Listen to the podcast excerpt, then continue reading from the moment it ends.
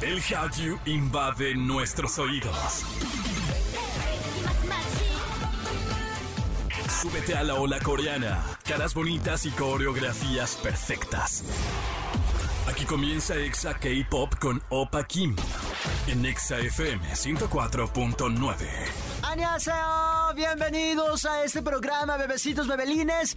Yo soy Opa Kim y como siempre estoy muy contento de poder estar con todos ustedes en un programa más, en una edición más de esto que se llama Exa K-Pop a través de la gran cadena naranja. Te invito a que nos sigas en redes, arroba eh, Opa Kim Pop, ese soy yo, y arroba ExaFM. En todas partes, búscanos y encuéntranos y síguenos. Por ahora vamos a escuchar lo que tenemos para hoy. La revista Time publicó el listado de las mejores canciones del K-pop de este año y te tenemos el listado. Además, Hybe anuncia su próximo concierto y estará Justin Bieber.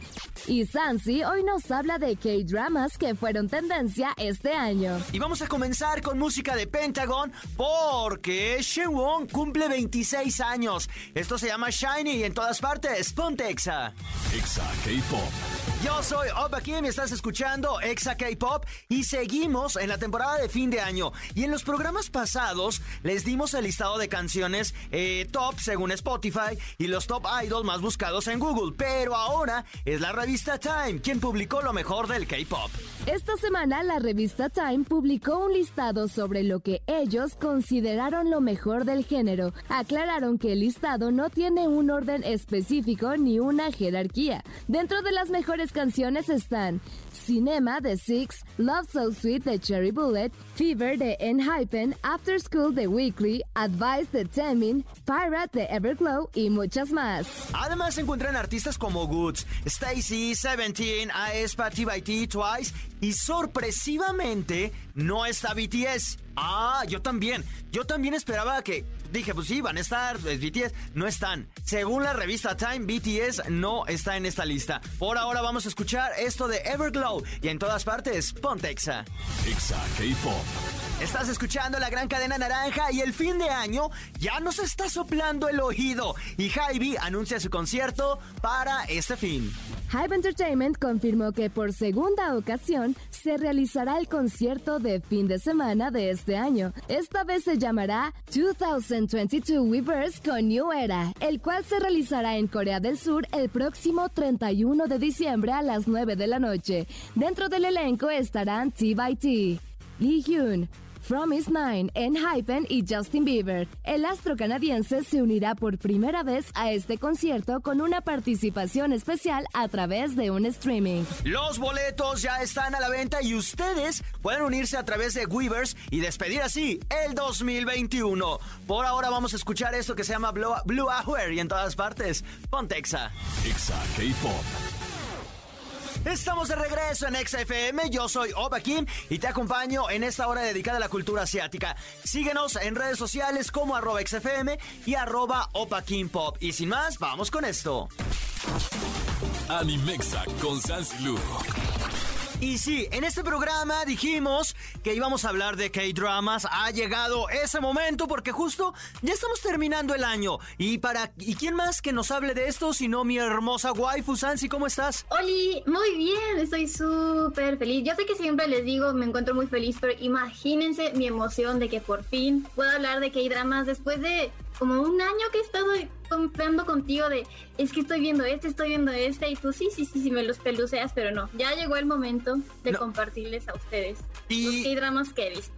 Y había muchas personas que siempre me decían, Opa, ¿por qué no hablas tanto de K-dramas? ¿No ves K-dramas? Les voy a ser sincero, yo tiene muchísimo tiempo que dejé de ver K-dramas porque luego siempre eran como un poco repetitivos. Entonces los dejé y dije, hasta aquí. Hasta que Sansi, mi waifu, dijo, no, no, no, no, no, no, no. No todos, creo que elegiste mal. Y es por eso que hoy vamos a dejar un poquito de lado el anime para hablar de K-dramas. Y vamos a recomendarte tres que tienes que ver antes de que acabe este año. Waifu, ¿cuál sería uno de ellos? Me gustaría empezar con Beyond Evil por... Ok. Déjenme decirles, yo también tenía esa idea anteriormente de que todos eran igual, de que eran muy románticos y de que ibas a llorar a cántaros. Y sí, se lloran algunos, eso es cierto, porque pues son los mejores, los mejores guionistas para hacerte llorar. Pero hay historias muy, muy buenas y muy reconocidas, como es el caso de Beyond Evil. Este drama fue muy, muy, muy galardonado. Ganó mejor drama, mejor guion y mejor actor. O sea, de primera ya es un drama que tiene muchísimos premios, pero la historia es súper buena. ¿De qué trata? Parece, parece casi casi una película, ¿no? Pero porque son dos policías que están en un pueblo pequeño. Está el típico policía que es como del pueblito, el que nació ahí, el que conoce todo, el teje y maneje de ese pueblito. Y llega uno nuevo que pues es como de la ciudad.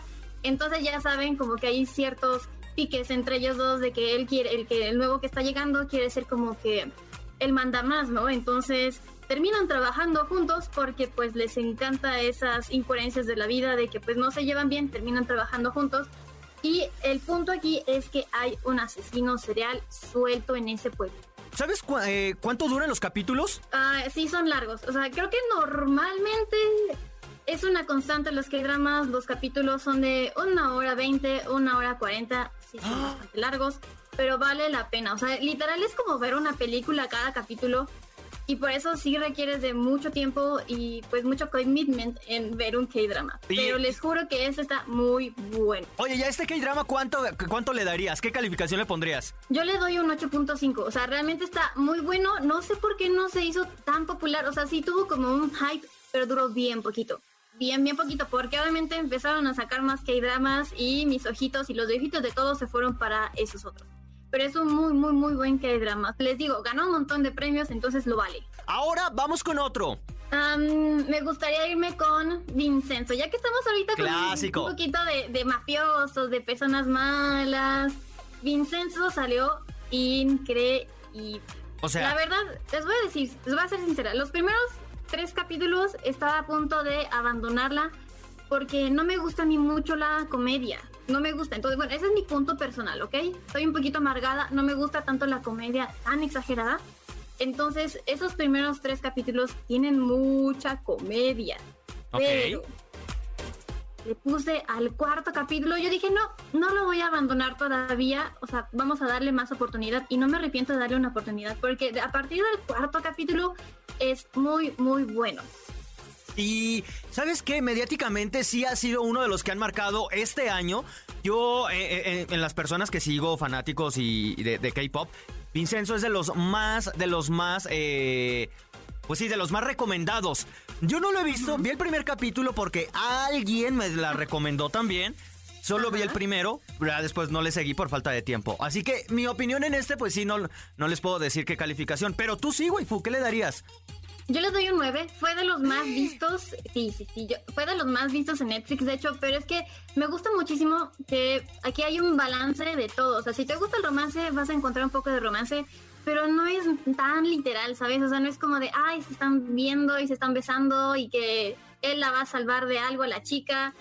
No tan así. O sea, todo está como por muy encimita y todo está implícito, lo cual me encantó hay drama también, hay pues problemas, hay, hay un poco de lloradera, un poquito de lloradera, pero todo está perfectamente balanceado. Además, los actores como que sí te encariñas con ellos, a pesar de que hay villanos, te encariñas porque los, los han escrito tan bien que el desarrollo de sus personajes te va dando como una idea diferente de quiénes eran al principio de la serie y dices, ay no, por favor que no se muera fulanito, ay no, por favor que no le pase algo a fulanita, o sea, porque sabemos, ¿no? Que el drama pues obviamente incluye, pues algo tiene que pasarles, ¿no? Entonces, sabemos que algo les va a pasar a los personajes con los que estamos como encariñados, pero realmente Vincenzo es una gran obra y de hecho a mí me gustó muchísimo las escenas uh, de cómo lo hicieron, porque hay mucho uh, green screen cuando se supone que él está en la parte de Italia, pero lo hacen tan bien que le crees que él está en Italia, porque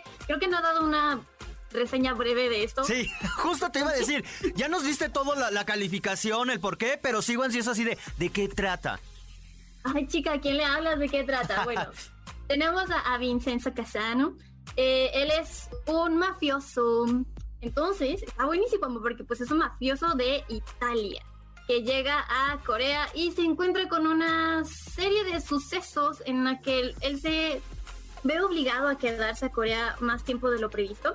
Él nada más iba a recoger un dinero típico de la mafia y ya está. Pero terminó eh, ayudando a un despacho de abogados que pues estaban teniendo un problema con una empresa de fármacos y una empresa bastante, bastante grande, dominante allá en Corea. Entonces, si, les gusta el tema legal, les gusta el tema de la mafia, es muy, muy, muy buen drama porque puedes aprender muchísimo de pues las leyes, de cómo se... He dicho, hay muy buenas frases, hay muy buenas frases, creo que es algo de lo que más me encanta también de Vincenzo.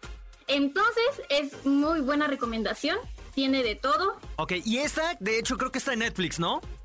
Sí, sí, sí. Ok, entonces en Netflix búsquenla así, es con V. vamos a dejar este listado en las redes para que nos sigan arroba XFM y puedan ver alguna de estas dos recomendaciones. Y finalmente, vamos a cerrar con una súper linda y además que tiene a, uno de mis vallas del K-pop, que es Chaungu. Eh, bueno, él es, el, él, es él es uno de los actores, pero esto se llama True Beauty. Waifu, ¿de qué va True Beauty? Mm, digamos que es la historia de una chica que tiene ciertos características en su rostro, no tiene granitos y no se siente bonita ella. O sea, creo que más bien es eso, porque los granitos van y vienen, pero lo, interior, lo, importante aquí es como que la belleza interior.